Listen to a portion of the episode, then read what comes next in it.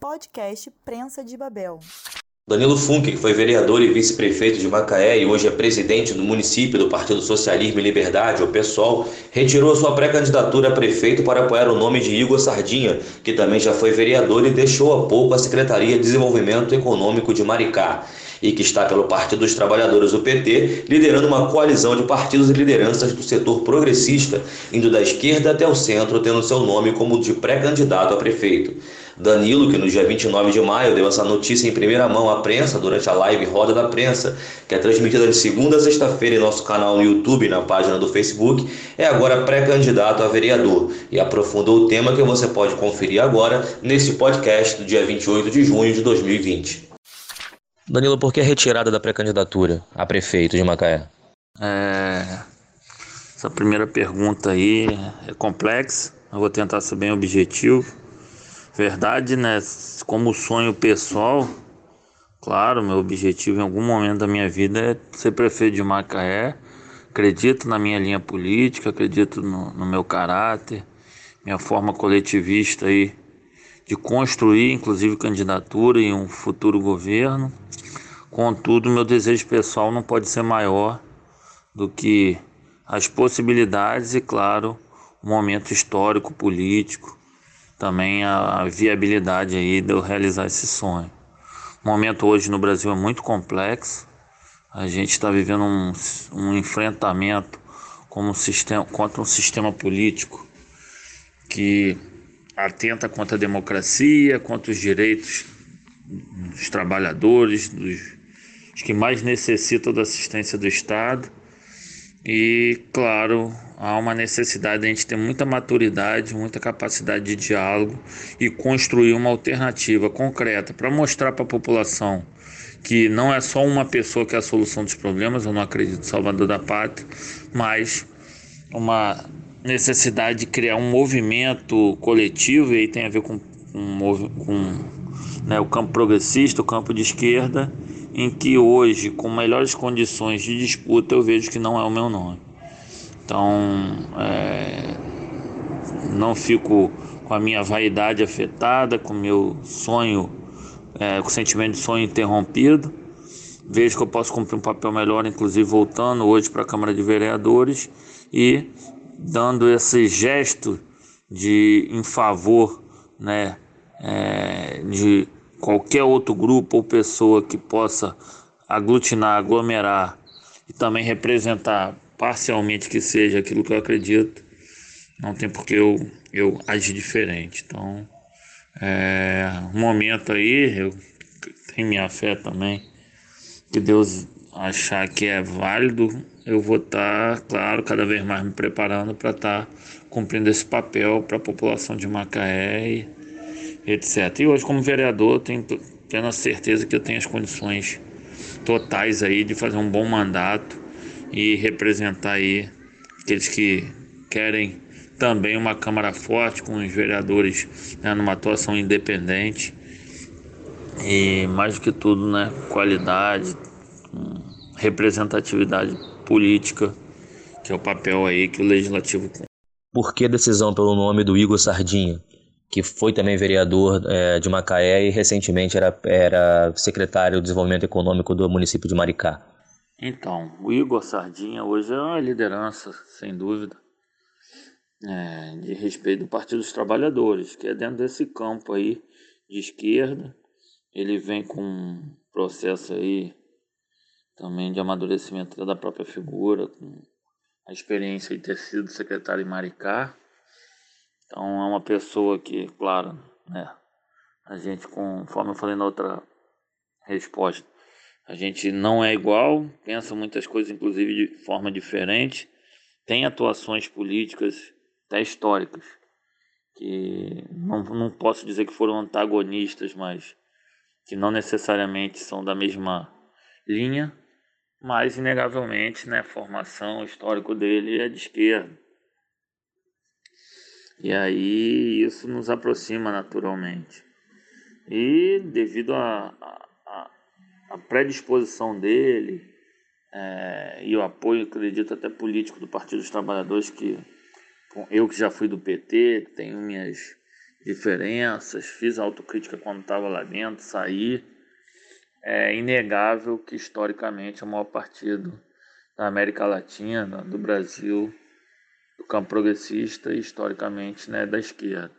Então ele se coloca, tem um, perfil interessante, tem uma experiência de gestão, consegue é, entender a importância, por exemplo, uma liderança como eu do pessoal, como é caro para a gente né, fazer uma aliança que não passe por um, uma linha programática, uma pauta programática forte, que também defenda a coerência aí, é, do histórico de militância, um cenário complexo aí como é Macaé nesse período de pandemia, o período de crise pós-petróleo, que a gente tem que pensar também para o futuro o que, que a gente vai fazer, porque nunca mais vai ser a mesma coisa.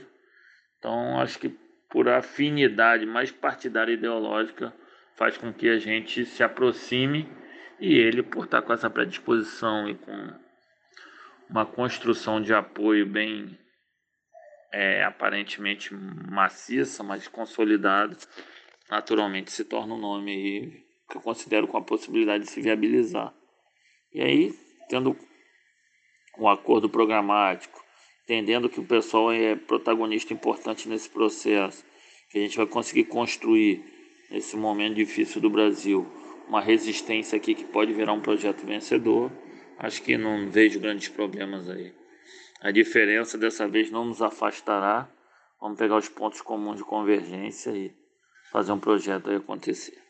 Dá para dizer que a decisão do Marcelo Freixo de retirar a candidatura dele para prefeito do Rio de Janeiro influenciou de alguma forma na sua decisão? Bom, sem dúvida, né? Qualquer movimento do Marcelo é impacta principalmente a gente que é do grupo, né? Seguidor da linha política dele, não só por estar no PSOL, mas desde quando eu era vereador, como montei, é, criei aqui, né, como, como parlamentar, Comissão de Direitos Humanos, baseado na atuação dele lá. Então, assim, ele há muito tempo já, já é referência. E eu agora, então, nos últimos cinco anos, me aproximei muito, cheguei, né, até falei na nossa live, não aceitei ser assessor dele, foi uma decisão até bem complexa mas continuo do grupo, é nosso grande líder aí, não só da corrente, mas do próprio pessoal. Meu ponto de vista hoje, em termos de protagonismo, é a maior referência da esquerda no Brasil, vem fazendo um mandato exemplar e de um grande homem, grande líder, grande político ele é, não se esperava outra coisa, até porque o, não só o perfil do pessoal, mas também é, da, da própria atuação do Marcelo como um representante popular, das atuações em prol do coletivo, ele tomar uma medida muito parecida comigo aqui de abrir mão do seu objetivo pessoal, do seu sonho, a favor de uma construção maior, que é a união do campo de esquerda, do campo progressista, contra esse movimento aí neofascista que tenta afetar a democracia. Então, com certeza, a gente leva muito isso em consideração e eu acho que foi acertada, madura mais do que tudo é, carregada de muito valor, não só simbólico, mas de valores assim que merecem ser utilizados de exemplo, inclusive para unificar esse campo aí que precisa estar tá mais junto do que nunca, para quando os fascistas tentarem o golpe, que eu acho que é iminente, pelo menos tentar eles vão, a gente está fortalecido aí mostrar que mesmo com as diferenças, é, a favor da democracia e do, da defesa daqueles que mais precisam, tem um time forte aqui para bater de frente. Você foi vereador já tem um tempo. Você acha que a Câmara de Vereadores mudou de lá para cá, esse tempo que você está fora dela, já que você agora é pré-candidato a vereador? Olha, é, lá atrás, né, quando eu virei vereador, e eu gosto de falar isso sempre nas entrevistas que eu dou, quando falam da experiência, como é que foi, o que, que você achou, te dizer que foi um momento de maior orgulho político da minha vida. Foi fácil, eu tive uma ameaça de cassação por transmitir ao vivo a sessão da Câmara. Era o único vereador de oposição. Aos 11 vereadores, que eram 12 na época, era o único. Quanto o prefeito, que era uma família que se eternizava mais de 30 anos no poder em Macaé. Então, assim, foi difícil, mas acho que cumpri honrosamente, com qualidade aí a a missão que eu assumi que me foi dada pela população de Macaé. Tanto que fui alçado aí pelo simbolismo político para ser convidado para ser vice, né, do então é, promissor deputado federal, deputado federal e promissor prefeito Aloysio dos Santos Júnior. Sonhava num projeto de mudança para a cidade, felizmente mudou o sobrenome, mas política praticada pelo atual prefeito é a mesma dos outros, então isso também serviu de aprendizado. Com seis meses eu comecei o processo de ruptura. E também não foi um momento fácil, mas posso dizer, entre ser, entre ser vereador e prefeito, acho que o serviço prestado, a oportunidade de trabalho e, e, claro, não conseguiram me engessar naquela ocasião, igual como vice-prefeito, que eu acabei sem ter função política. É, ser vereador acho que foi bem mais marcante, simbólico. Hoje, a Câmara de Vereadores, claro, tem as suas alterações, as modificações. Sessões da Câmara hoje são transmitidas ao vivo depois daquilo que aconteceu comigo. Então, assim, é um legado que a gente deixa e fica feliz que aí mostra também a possibilidade da população como um todo estar tá participando mais ativamente, pelo menos acompanhando o que acontece lá na Casa do Povo. E acho que né, não consigo prever quem serão os vereadores, tomara que eu consiga, consiga chegar lá, sou um pré-candidato hoje. Que a gente tem uma melhora da qualidade do debate político, e esse é um dos objetivos nosso lá. Fiz um mandato muito fiscalizador, independente do governo que ganhe, mesmo que seja o projeto do executivo que eu apoie, defendo a autonomia dos poderes. Acho que o legislativo não tem que ficar refém de prefeito nenhum, nem aqueles que a gente né, tenha é, alguma empatia, é, é, concordância política ideológica.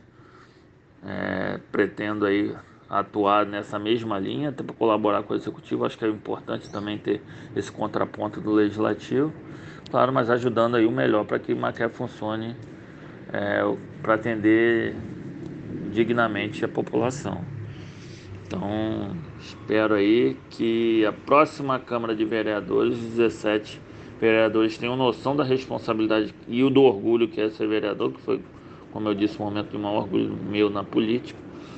E que a gente faça aí um debate qualificado, mais do que tudo, trazendo a população a entender o que é o processo político e a importância aí da Câmara de Vereadores. Então, que as coisas sejam melhores do que eram comigo, mas também essa renovação aconteça com gente de qualidade. Acredita que, assim como você, vocês vão conseguir juntar mais nomes em torno da pré-candidatura do Igor, como um projeto aí, político que vocês estão dando em direção a Macaé?